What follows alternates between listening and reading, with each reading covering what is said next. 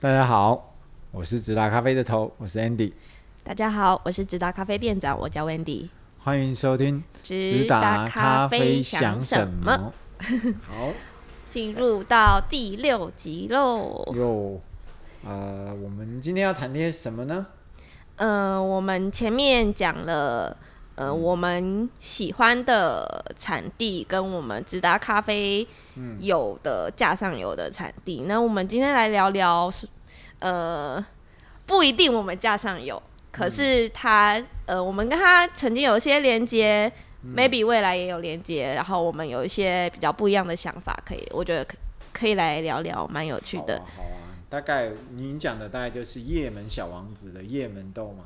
哦，对，这个是有故事可以讲的。好，另外一个主题，我想把它就是大家很喜欢谈的艺伎豆。现在有一些，嗯、我看一些乡土连续剧也在说，呃，艺伎咖啡，艺伎咖啡。哦，什么叫艺伎咖啡？嗯，那我想也是应该我们要好好来聊聊谈谈的一件事情了。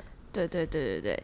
那我们先来聊聊艺伎的部分好了。嗯、好哦，呃，其实艺伎这它其实是一个品种啊，它不是什么什么艺伎咖啡，它其实是一个品种名。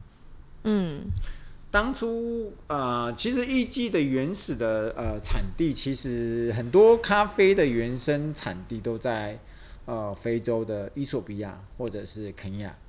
OK。然后在一九呃文献上记载了，就是一九三一年的时候，呃有人把呃艺伎这个品种呢带到所谓的呃中南美洲的哥斯达黎加去。好，他们种出来，他们也不觉得有特别的什么了不起。就是反正就是咖啡嘛，嗯、他们就是呃跟一些、嗯、呃波旁啊、嗯、卡杜拉这种混在一起，嗯、然后就是没有觉得它有什么特殊香味。其实其实大家想说，一九三一年到现在二零二二年，然后其实有一大段的距离了。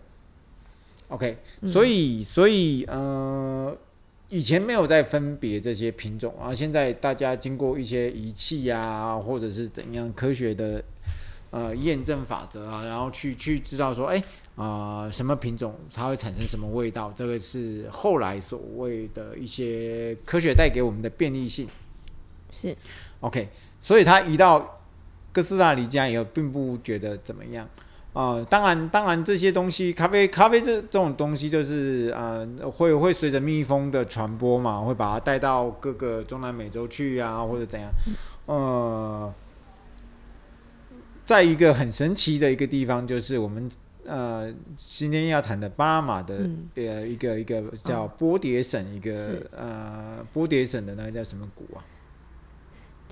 是是我们呃前一个咖啡世代，我这样讲会不会太过分？哦、前一个咖啡世代很有名的巴拿马的某一个庄园是吗？翡翠庄园，对对对，翡翠庄园，对，就其实其实他们那个刚好就是一个迎一个所谓的。巴勒比海的一个海湾的一个山坡地啊，它刚好是一个陡升的一个海湾，刚好可以把呃把嗯、呃、加勒比海的海风那边的那个水汽有没有整个被被被这个呃波迭省这这种这个高山有没有整个挡下来？然后它因为它是一个圈谷圈谷地形，它你你想象就是它像一个马蹄形的那种。呃，形状，它整个把它的水汽会、嗯、会整个降在这个这个带进去，这个这个波迭省这个、哦、这个盆地上面，这个高原上面。OK，呃，翡翠庄园，呃，应该是说它，哎，我们先聊聊，先聊聊说，呃，这个艺伎这只这个这个这这这种豆子，它的树形啊。它长得很像呃那个我们熟知的那个什么圣诞节的那种圣诞树一样。是哦。嗯，然后它其实采收的时候并不那么好采收，要要要可能之现在有有升降梯可以踩，手，呃之前没有，可能这样爬上爬下爬上爬下。其实大家都是把它当做，因为我们台湾处亚热带，可能没有感觉到说呃风那个冷的时候、或者热的时候带给你的那种。不舒服的感觉，像像很冷的时候去去去去纽西兰、澳洲都会知道，哎，他们一些豪华的庄园在后外面都是种一排很大很大很茂密的一种防风林这样子，哦，它就是阻挡那种寒气。啊，它它其实就是一种这个这种作用而已。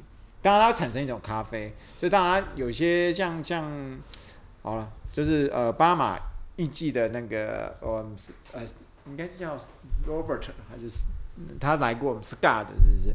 他来过我们家，然后呃就是现在他庄园的弟弟就是呃翡翠庄园的那个主人的弟弟，他就是把它采收下来，因为呃他们刚一开始呃在巴马也没有是太富裕的一个国家了，在一直到现在目前都是。嗯呃，他们就是把它放在他们家门前面去，去等待呃一些咖啡的一些盘商来跟他们买豆子。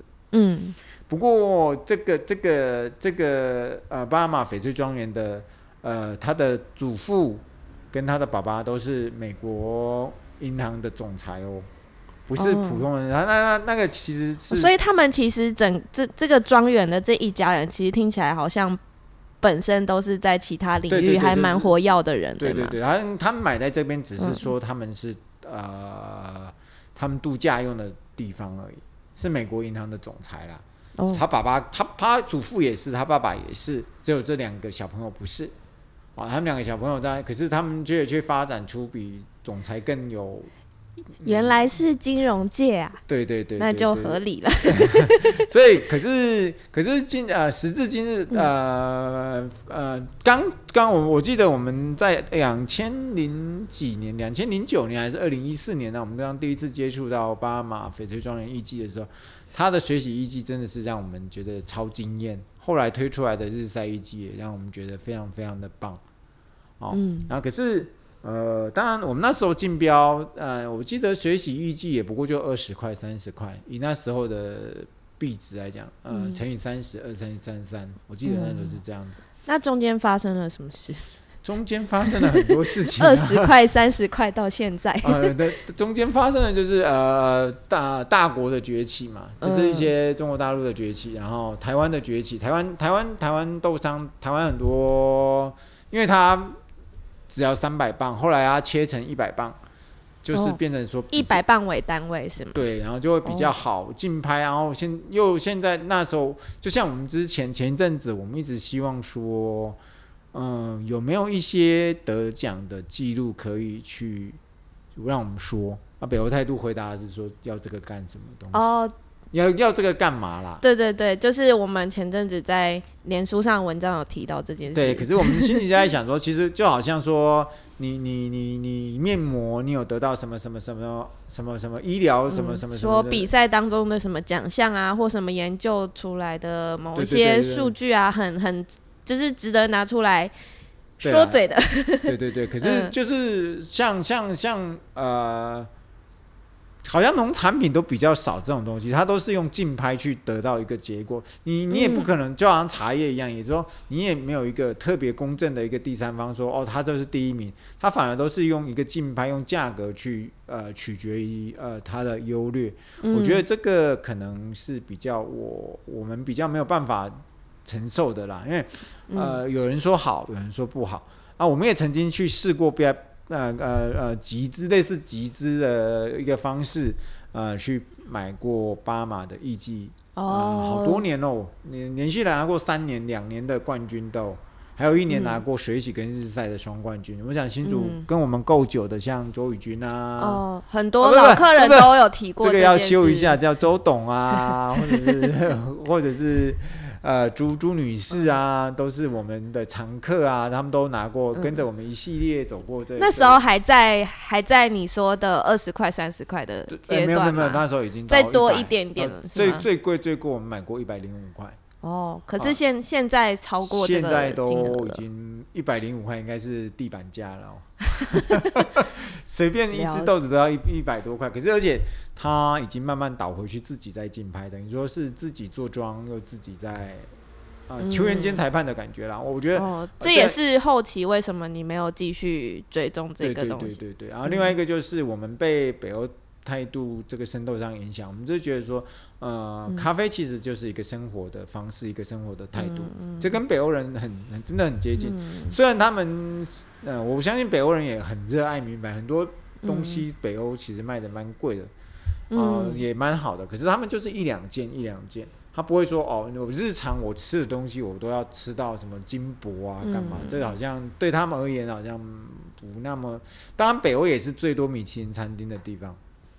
哦，好像是哦。可是问题是他们的吃吃，可是他们真正吃 东西也，我我因为我们去去过，我去我没有去过北欧啦，我去过荷兰，我去过那些地方，我都觉得反而他们的呃一般，不要说一般民众啦，嗯、一些呃大班中阶一边上班族，他们其实大部分还是啊、呃、自己在在自己家里煮，很少上馆子，是偶尔。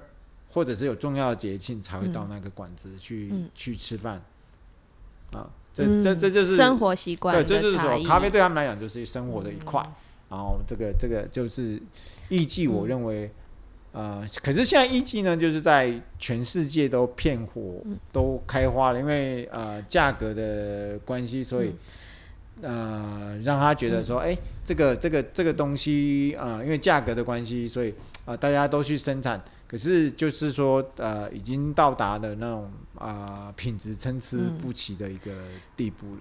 嗯，嗯前面讲到的这些原因啊，会会不会是因为大家可能不太知道，就是北欧其实没有巴拿马的豆子？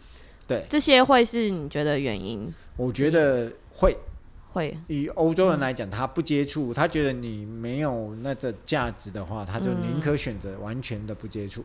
加上加上巴拿马已经有一些像你说金额上或者是一些、嗯、呃态讲态度跟精神好像有点过头，可是确实不是北欧人会认同认同的这样价值。哎，就是刚好待会我们要讲一个对比的人。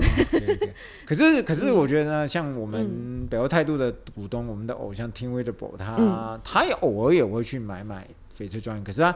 他会买竞标的，其实都是最低标的水洗豆，嗯、因为我曾经拿过冠军去问他说：“你要不要我？我可以给你一点。”他对日晒豆是一点兴趣都没有的。嗯、对，对，对对对啊对啊！其实大家去看他官网就看得出来。不过他 他对他对某一个国家的艺伎是非常情有独钟，日晒豆他也愿意拿。哦，对。OK，所以艺伎来讲。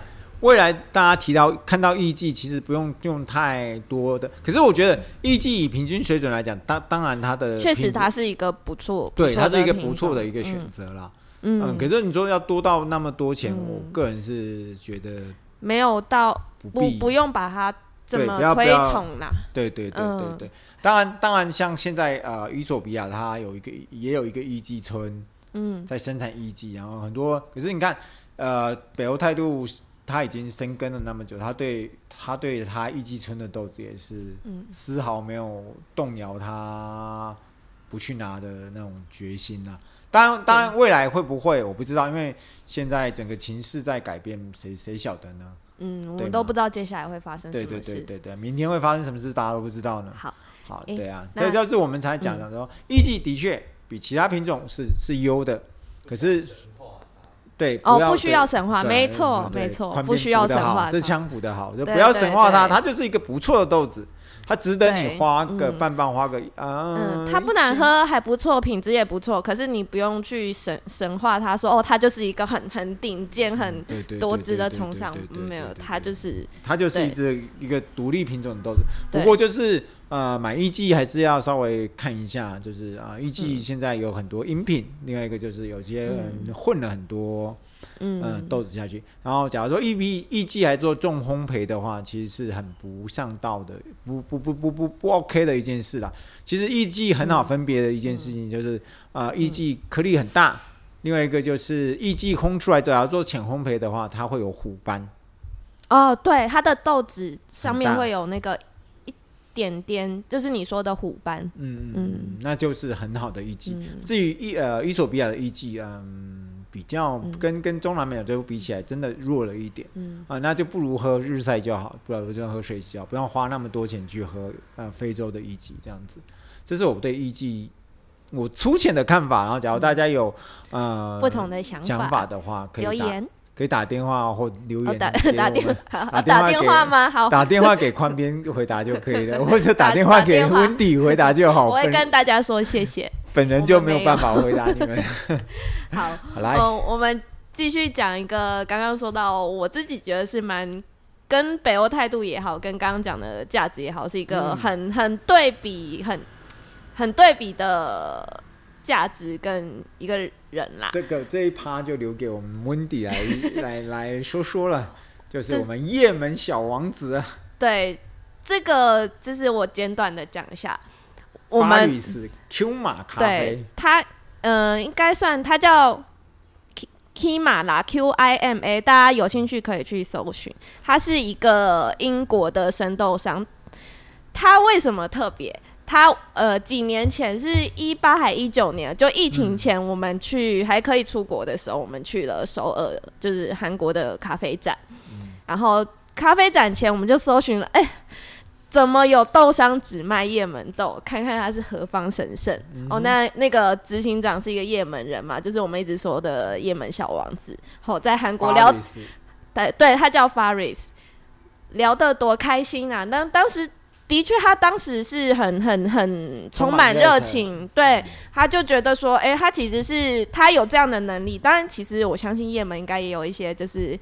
产教啊嘛，类似产教啊的概念，他应该是算王储之类的。对对对，就是有一些能力，但那时候我们就会觉得，哎、欸，这样的人，他觉得他有能力，他他也到英国读书嘛，有有有一些 maybe 有些人脉，有一些资源，他想要做。大学跟英国帝国大学双硕士。对对对，他他就想要觉得说，哎、欸，其实叶门就是咖啡这件事情，他。这这边讲就是你你之前之前不是有提过说叶门最主要的农作物是那个那个叫什么？喀特草，微量的毒物。罂粟哎，不是罂粟，那个喀特草，喀特草合法的一个微量的毒物。对对对对对，所以他当时觉得说，哎、欸，其实咖啡在也门也是一个很很好的东西，应该是可以拿出来让这些农民以这以咖啡为生嘛。他觉得这样很浪费。不要一直种卡特草啦，因为卡特草其实毕竟是一个有呃，你说它呃比大麻还少一点嘛，也对啊。他只是说他想复兴咖啡这件事情啦。因为他他觉得整个叶门其实都是可以很适合种咖啡，尤其在在这么贫瘠，然后又呃艰困没有水的环境之下，嗯，长出来的咖啡其实大家可想而知啦。对，就是他他就是充满热热忱嘛。当时我们其实也蛮开心，可以在韩国遇到他，嗯、哦，聊聊得多开心。我我我还我还记得当天开直播，对，还开直播。当天当天十分钟的以内的对话哦，他 Faris 跟。跟我们家 Andy 老板两个人的对话就出现五次以上的 Hanson，就一直夸对方 Hanson，对啊，其其实就是聊得很开心啦。除此之外，我就是聊他，他讲说他觉得，但是他也一直认为叶门是最古老的咖啡产地，这是这是他常常挂在嘴边讲的。像我我们最棒的。咖啡也是也门。对对对，我们熟知的都是说是伊索比亚嘛，嗯、但是他他他觉得实际上最古老的咖啡是从也门开始，嗯、但他就会聊很多这样的话题。是，可是，嗯，跟刚刚的对比就是说，呃，近近两三年来，我们其实不太不太确定他他们有遇到什么状况。这样子好了，嗯、我们先、嗯、先把这个稍微停一下，就是说，我、嗯、我想大家更想知道说，其实我们直达咖啡在之前啊，嗯、我们会进一些像三纳尼啊，嗯、或者是伊更大家更我们的入门街啊，叫伊斯玛丽的，其实都是让人家非常非常非常的惊艳啊！那怎么咖啡可以这样子带有泥土味，却如此的香甜纯净啊？嗯然后还有一些呃，至于所谓的呃一般的呃叶门豆，我们就不去嗯讲它。啊，像像伊斯玛丽，我们觉得拿到后期好像就就觉得有点怪了。对，哦、所以叶门在其他地方，对伊斯玛丽其实是一个产地，嗯、也是一个品种啦。是。然后山那里其实就是他们的一些呃叶门最最主要的一个一个一个一个城镇的一个地方。嗯，OK。啊，这些你大家去用 Google 页门，他们出现的大部分都是一些古堡啊，一些雕那种沙漠中的那种那种。其实，其实我觉得，假设他们能够南越门、北越门能够合起来，然后不要再去搞这些战争的话，其实它是非常非常非常值得去旅行的一个国家。嗯，然后 Faris 曾经在台北咖啡展，然后我们还帮过他我们我的儿子还有我们之离职去现场支援。前员工，对对对，他去支援他过他们，他他当时对啊对啊，他需要急急需要就是在台湾，然后能够会冲咖啡、会讲英文的人。啊，结果他们却很懒散的就直接交给了他们两个，他们搞定了全场这样子。对啊，OK，可是时至今日，文迪要谈的是，嗯。嗯，怎么说这直直接一点讲，就是我们其实这。会员大家应该都有感觉，我们这两三年其实叶门进的比较少一点，对不对？嗯、但是我们一直看到 Faris 他们可能在疫情的初期，他们可能 maybe 遇到一些困难，嗯、然后到稍微开始可以运转的时候，其实像他们在英国应该很早就开始就就就可以运转，所以他们就会比如说去美国咖啡展啊，去什么什么咖啡展，然后开始找呃叶门以外产叶门以外的咖啡产地，然后。在做，比如说种植啊之类的事情，这个他办所谓的像巴马艺伎一样的竞标会，诶，对，都是像像什么星巴克啊，对对对，或者是雀巢啊，都是那种大世界知名大品牌的一些。对，来来标这只豆子，嗯嗯，讲白一点，它比较现在比较不像是我们当当时看它只琢磨在叶门小农啊，我要呃我要帮助叶门的农民啊什么什么的，比较不是那样的形式。当然成长是必须啦，只是说为什么为为什么你会违背初衷？嗯。你你觉得是违背初衷？我觉得是跟我们的价值已经脱离了，嗯、所以我常常他寄信来给我们，就说，呃，他他怎么好久没有联络啊？希望我们能够再再建立一些关系啊。嗯、我们曾经也曾经做过他们的代理啦，可是后来终止的原因，就是因为我们觉得你已经违背你最原始的初衷，嗯、你开始去做一些，呃，其实我觉得赚钱不是不好啦，嗯、然后当然我觉得。